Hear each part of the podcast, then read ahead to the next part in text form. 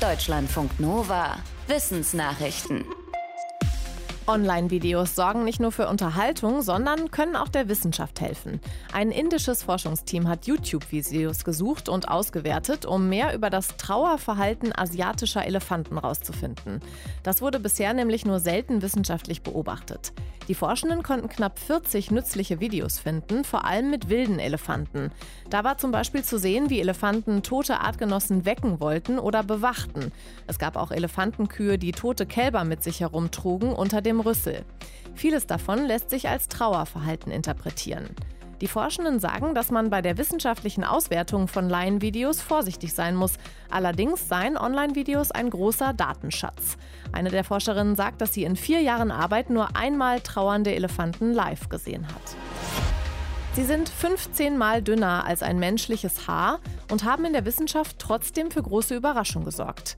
Auf an sich schon winzigen Fossilien haben Forschende zufällig die Abdrücke anderer, noch kleinerer Organismen entdeckt.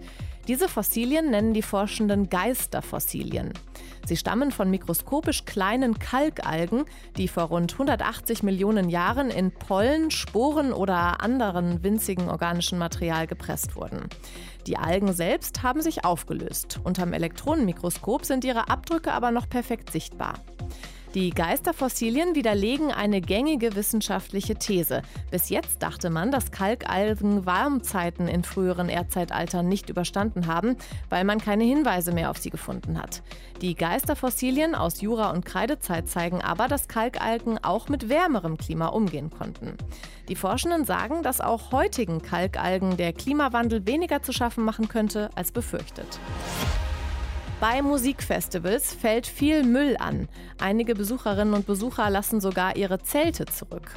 Rock am Ring plant dafür jetzt ein Upcycling-Projekt. Aus den zurückgelassenen Zelten sollen Taschen, Rucksäcke und Jacken gefertigt werden.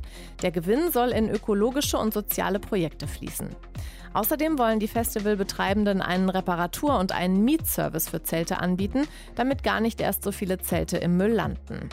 Die letzten zwei Jahre war Rock am Ring wegen der Pandemie ausgefallen. Die nächste Ausgabe am Pfingstwochenende ist laut den Veranstaltenden fast ausverkauft.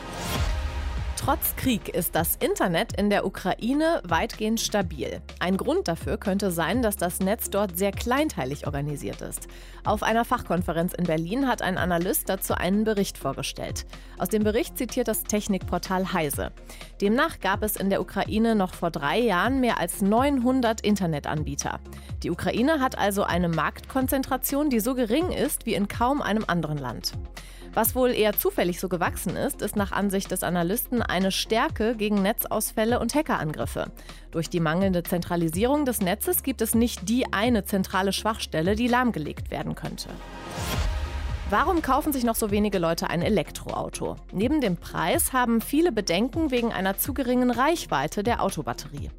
Eine Studie im Fachjournal Nature Energy zeigt aber, dass diese Bedenken meistens unberechtigt sind.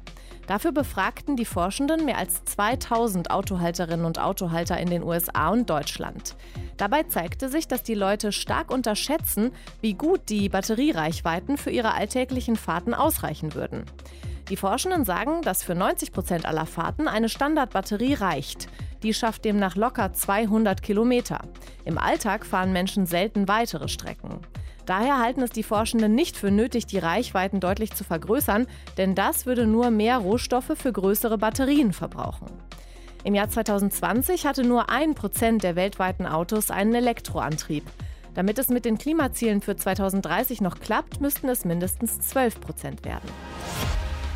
Cremes, Masken, Peelings, viele haben ihr Rezept gefunden, um Hautprobleme zu behandeln. Und Delfine auch. Ein internationales Forschungsteam hat indopazifische große Tümmler im Roten Meer dabei beobachtet, wie sie sich an bestimmten Korallen und Schwämmen rieben. Sie stellten sich dafür sogar in einer Reihe an. Das Team fand heraus, dass durch das wiederholte Reiben winzige Polypen, aus denen die Korallengemeinschaft besteht, Schleim abgeben. Darin fanden die Forschenden 17 Substanzen, die unter anderem gegen Bakterien wirken. Sie schreiben im Fachmagazin iScience, dass das eine Überraschung war. Sie gehen davon aus, dass die Delfine die Korallen und Schwämme gezielt nutzen, um ihre Haut mit diesen Substanzen zu versorgen. Entweder weil sie schon Hautirritationen hatten oder auch zur Vorsorge. Deutschlandfunk Nova